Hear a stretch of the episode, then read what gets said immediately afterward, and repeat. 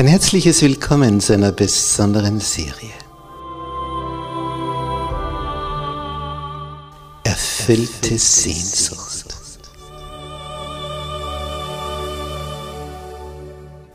Die Welt der Bibel.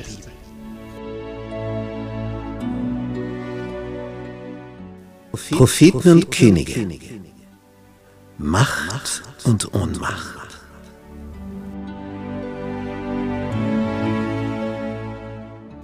Propheten? Ja, was ist das? Was ist ein Prophet? Wie wird er berufen? In, in welcher Art und Weise? Man hört von Visionen, was ging da vor sich?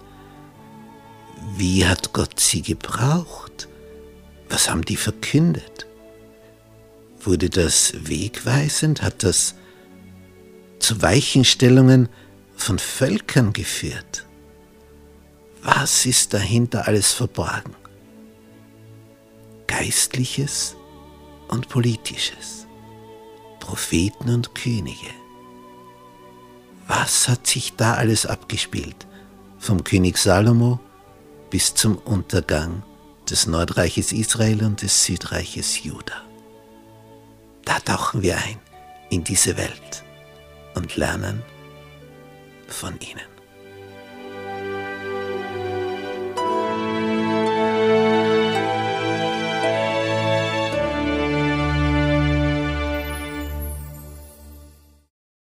Gnade sei mit euch und Friede von Gott unserem Vater und unserem Herrn Jesus Christus. In unserer Serie über Propheten und Könige heute das Thema Wucher wird getadelt. Und dazu begrüße ich herzlich auch all unsere Zuseher im Internet. Wir sind mitten im Buch Nehemia. Wiederaufbau der Stadtmauer. Und sie haben schon gebaut und gebaut und die Stadtmauer ist bis zur Hälfte der Höhe schon wieder geschlossen. Fünf Kilometer lang. Ein Wunder. Wer hätte das gedacht, dass so etwas glücken könnte? unvorstellbar, was da geschehen ist. Und mittendrin im Bauen, wo also dieses Wunder geschehen ist und man sich denkt, na jetzt, jetzt wird das letzte auch noch zu bewältigen sein. Kapitel 5. Was passiert da mittendrin? Die Angriffe von außen haben wir schon gehört, dass die mit Waffen kamen und dann hat Nehemiah die Leute bewaffnet. Und sie haben gearbeitet, in der einen Hand das Werkzeug, in der anderen die Waffe. Überall Wachen aufgestellt, Tag und Nacht. Leute mit Widerhörnern, die ihn da hineinblasen können, um Signale ertönen zu lassen. Und jetzt kommt etwas von innen. Es geht immer Hand in Hand, das wechselt sich so ab. Hast du von außen etwas abgewehrt, dann kommt wieder von innen etwas. Und die Angriffe von innen sind meist gefährlicher als die von außen. Kapitel 5. Es erhob sich ein großes Geschrei. Oh, da ist jetzt irgendwas im Busch. Und zwar der Leute aus dem Volk, aus dem armen Volk. Und zwar gegen ihre jüdischen Brüder. Die sprachen, unsere Söhne und Töchter müssen wir verpfänden um Getreide zu kaufen, damit wir essen und leben können. Die müssen sie als Sklaven weitergeben, damit sie Nahrung haben. Und dann heißt es, die anderen sprachen, unsere Äcker, Weinberge und Häuser müssen wir versetzen, also für Pfand einsetzen, damit wir Getreide kaufen können in dieser Hungerzeit. Es wird also die Liegenschaft belastet. Und wieder andere sprachen, wir haben auf unsere Äcker und Weinberge Geld aufnehmen müssen, um dem König Steuern zahlen zu können. Das kommt auch noch dazu. Nun sind wir doch wie unsere Brüder von gleichem Fleisch und Blut. Wir sind auch Juden. Und unsere Kinder sind wie ihre Kinder. Und siehe, wir müssen unsere Söhne und Töchter als Sklaven dienen lassen. Und schon sind einige unserer Töchter erniedrigt worden. Und wir können nichts dagegen tun. Und unsere Äcker und Weinberge gehören anderen. Was ist da geschehen? Es hat sich eine Kluft aufgetan in der Gesellschaft der Juden zwischen den Reicheren und den Ärmeren. Und diese Schere ging auseinander. Und die ging so auseinander, dass die Armen schon ihre Kinder auf dem Sklavenmarkt hergeben mussten, damit sie überleben. Und jetzt ist der Punkt erreicht. Jetzt fangen sie an zu schreien. Jetzt wird's gefährlich. Denn jetzt haben sie ihre Kinder verloren. Und jetzt sind sie nicht mehr ruhig und still. Es hatten sich nämlich die wohlhabenden Juden hier so etabliert, dass sie den Ärmeren Geld borgten mit entsprechendem Zinsenaufschlag. So wie das eben die Banken heute auch machen. Und dann müssen die noch zusätzlich Steuern zahlen an den Perserkönig. Und diese wohlhabenderen Juden haben die Not ausgenutzt von den Armen, um sich selber zu bereichern.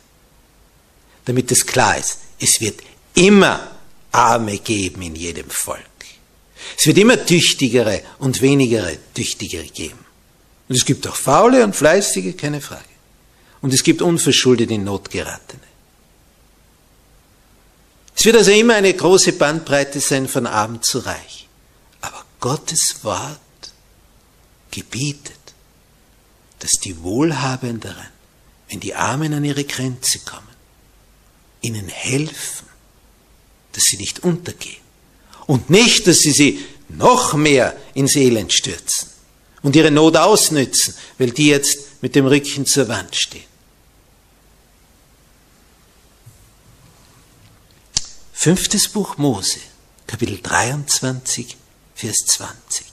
Was hat Gott da gesagt? Wenn du Geld verleihst an einen aus meinem Volk, an einen Armen neben dir, der hat also nichts mehr, jetzt leist du ihm, dann sollst du an ihm nicht wie ein Wucherer handeln. Das steht in 2. Mose 22, Vers 24. Und der nächste Text ist 5. Mose 23, 20. Du sollst von deinem Bruder nicht Zinsen nehmen. Oh, weder für Geld, noch für Speise, noch für alles, wofür man Zinsen nehmen kann. Du sollst von deinem Bruder nicht Zinsen nehmen, wenn du ihm was leist. Ist deutlich, oder? Nicht sollst du Zinsen nehmen. Was hatten die gemacht, die reicheren Juden hier in Jerusalem? Sie hatten Zinsen genommen. Entgegen der klaren Anweisung des Herrn. Und jetzt kommt das Geschrei der Armen.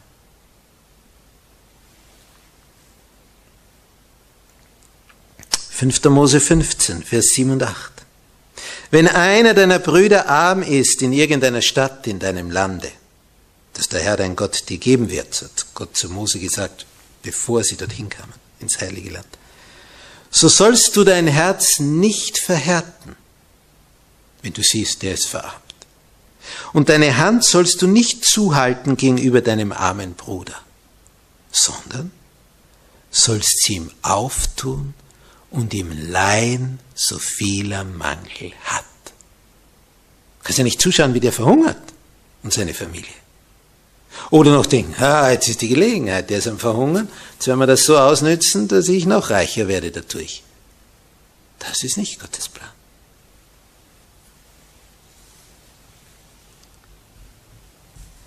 5. Mose 15, Vers 11, es werden alle Zeit Arme sein im Lande.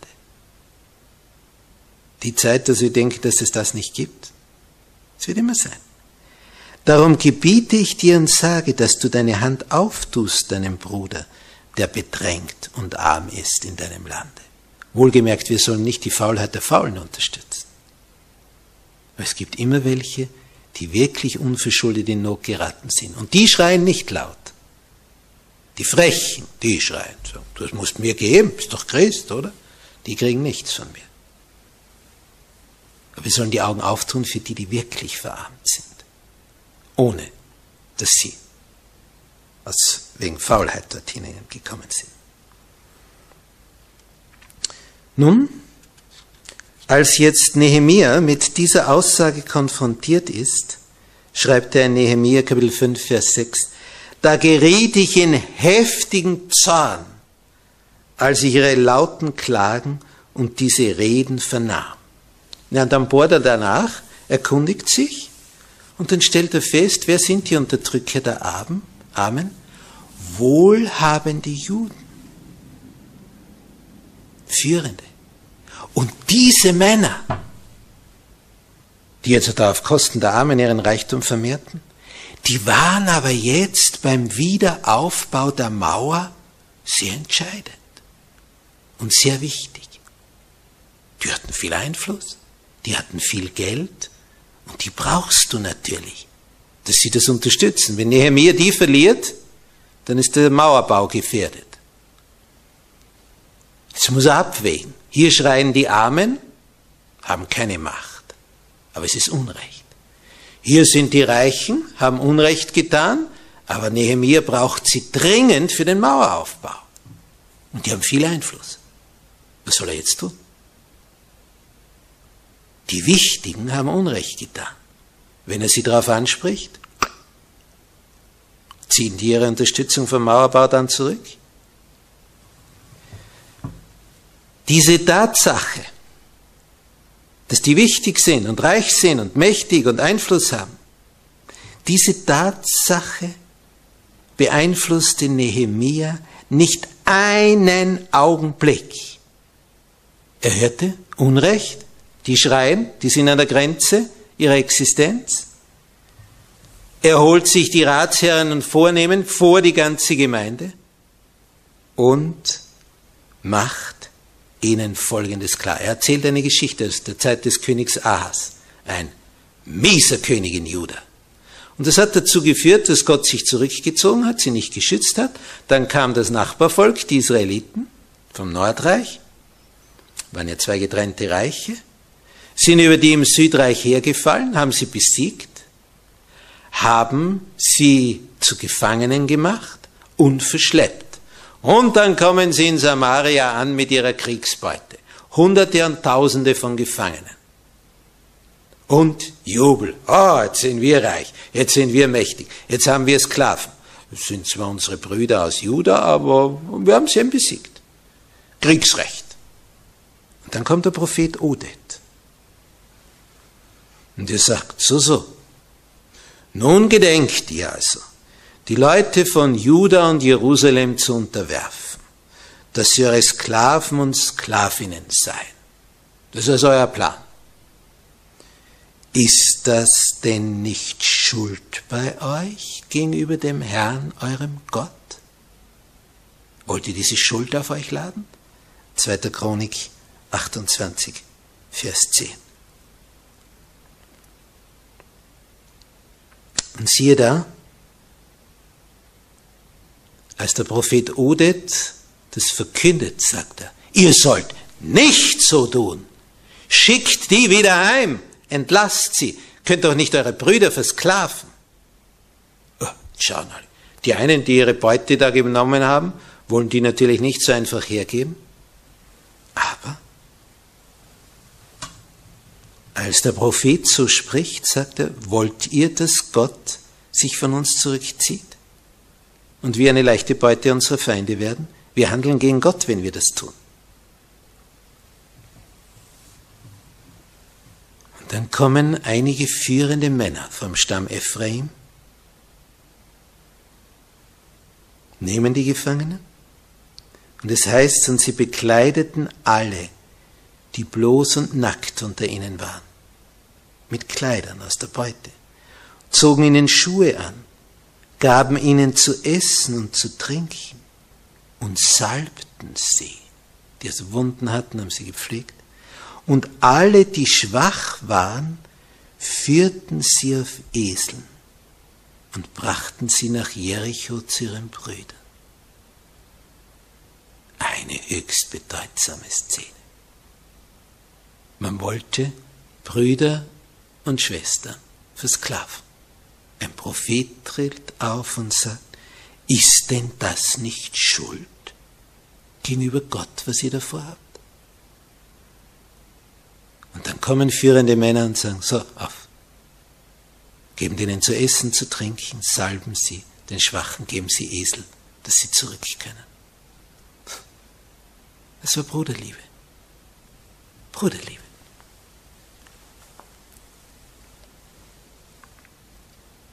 So, und diese Geschichte erzählt Nehemia. Sagt, und ihr, was habt ihr getan? Ich habe gehört, ihr habt Zinsen genommen. Ich habe gehört, ihr habt Sklaven aus euren Brüdern und Schwestern herausgeholt. Ihr Reich. Ja, was jetzt? Ist denn das nicht Schuld bei euch gegenüber Gott? Und diese Ratsherren, was sagen sie in Nehemiah 5, Vers 12? Wir wollen es zurückgeben. Wir wollen nichts von ihnen fordern. Wir wollen tun, wie du gesagt hast. Das hätte auch anders ausgehen können. Dass diese Vornehmen sagen, was will der eine Fremde da aus, Jud, aus der Festung Susa uns da vorschreiben? Der ist ja nicht einmal Jerusalemer Bürger. Sie anerkennen, was er ihnen aus dem Wort Gottes erzählt hat. Er bringt ein Beispiel aus der Geschichte. Und dann nimmt Nehemia in Anwesenheit der Priester einen Eid von ihnen und die ganze Gemeinde sprach Amen und lobte den Herrn und das Volk dazu. Jetzt war eine wichtige, wichtige Sache geklärt. Denn das war eine große Gefahr von innen. Es hätte zu einer Spaltung geführt. Dieser Bericht enthält eine wichtige Lehre. Denn die Bibel sagt ja, 1. Timotheus 6, Vers 10, der Apostel Paulus schreibt das, Habsucht ist eine Wurzel allen Übels. Und in unserer Zeit ist das Streben nach Gewinn, Wirtschaftswachstum, Gewinn. Das ist die alles verzehrende Leidenschaft. Und Reichtum wird oft durch Betrug erworben. Ich rede da nicht von den Fleißigen. Ich rede von den Betrügern. Und große Massen kämpfen mit der Armut, sind gezwungen, für niedrige Löhne hart zu arbeiten und können sich dann nicht einmal das Lebensnotwendigste leisten. Und wozu all dies? Damit die Reichen in Verschwendung und Prunk und Luxus ihre Verschwendung finanzieren können und ihre Habgier frönen können. Das ist nicht in Gottes Plan. Denn die Liebe zum Geld, die Liebe zu einer aufwendigen Lebensweise, das alles miteinander hat diese Welt zu einer Räuberhöhle gemacht und zu einer Mördergrube. Habgier, Unterdrückung. Wie lesen wir? Was wird sein vor, unmittelbar vor Jesu Wiederkunft? Wohlan nun, ihr Reichen, weinet und heulet über das Elend, das über euch kommen wird.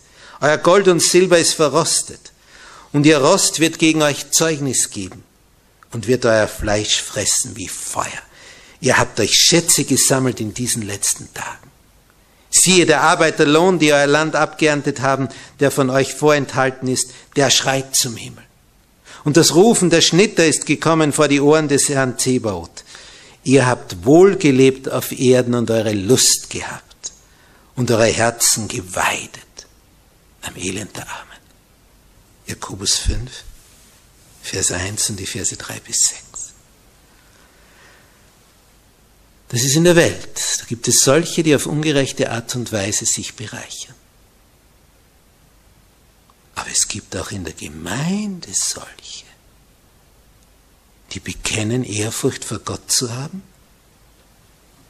aber weil es in ihrer Macht liegt, fordern sie mehr als angemessen ist und werden so zu Unterdrückern. Auch da gibt's Habgier und Niedertracht. Und wenn dann die Gemeinde die Namen solcher in ihren Büchern stehen lässt, die ihren Besitz durch Ungerechtigkeit erworben haben, dann werden die Grundsätze Christi verachtet und es geht bergab. Die Gemeinde unterstützt das Böse, die Kirchengemeinde. Wenn sie es verabsäumt, gegen das Böse ihre Stimme zu erheben, dann unterstützt sie das Böse. Jeder Versuch, aus der Unwissenheit oder Schwachheit oder aus der Ungeschicktheit von jemand Nutzen zu ziehen, das wird im Hauptbuch des Himmels als Betrug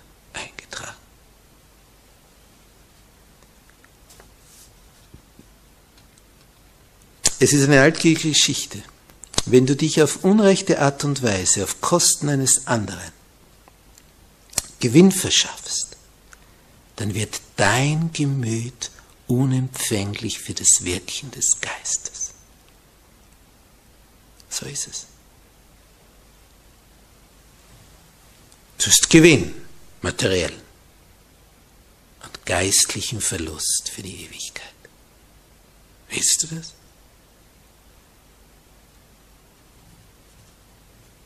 Was können wir gegenüber Gott vorbringen, dass er uns gerecht spricht? Er wurde arm, damit wir durch seine Armut reich werden. Und wir wollen uns bereichern an unseren Brüdern auf unrechtmäßige Art und Weise. Das kann doch nicht sein. Wie hat der Apostel Paulus im Brief an die Galater geschrieben, Kapitel 6, Vers 10? Lasset uns Gutes tun an jedermann, allermeist aber an des Glaubens Genossen. Oder Markus 14, Vers 7. Ihr habt alle Zeit Arme bei euch und wenn ihr wollt, könnt ihr ihnen Gutes tun. Und die goldene Regel aus Matthäus 7, Vers 12. Alles nun, was ihr wollt, dass euch die Leute tun sollen, das tut ihnen auch. Das ist das Gesetz und die Propheten. Wir wollen nicht so handeln wie die Welt. Wir wollen handeln, wie es uns Gott empfiehlt. Dann werden wir gesegnet sein. Amen. Unser Vater in dem Himmel. Oh, welche Weisheit hast du Nehemiah geschenkt und welchen Mut, dass er gewagt hat, diesen Vornehmen, Reichen, Vermögenden entgegenzutreten und ihnen zu sagen, es ist Unrecht, was ihr tut. Was ist jetzt? Und sie sind bereit, umzukehren. Oh, was für ein Wunder. Was für ein Wunder. Es hätte auch ganz anders sein können. Danke, Herr, dass du so gewirkt hast und dass dieses Wunder geschehen ist. Du seist gelobt in alle Ewigkeit, dass so etwas möglich geworden ist, weil du dich deinen Geist ihre Herzen berührt hast und Nehemia die Vollmacht, den Freimut, die Kraft, die Stärke geschenkt hast. Hab Dank, o oh Herr.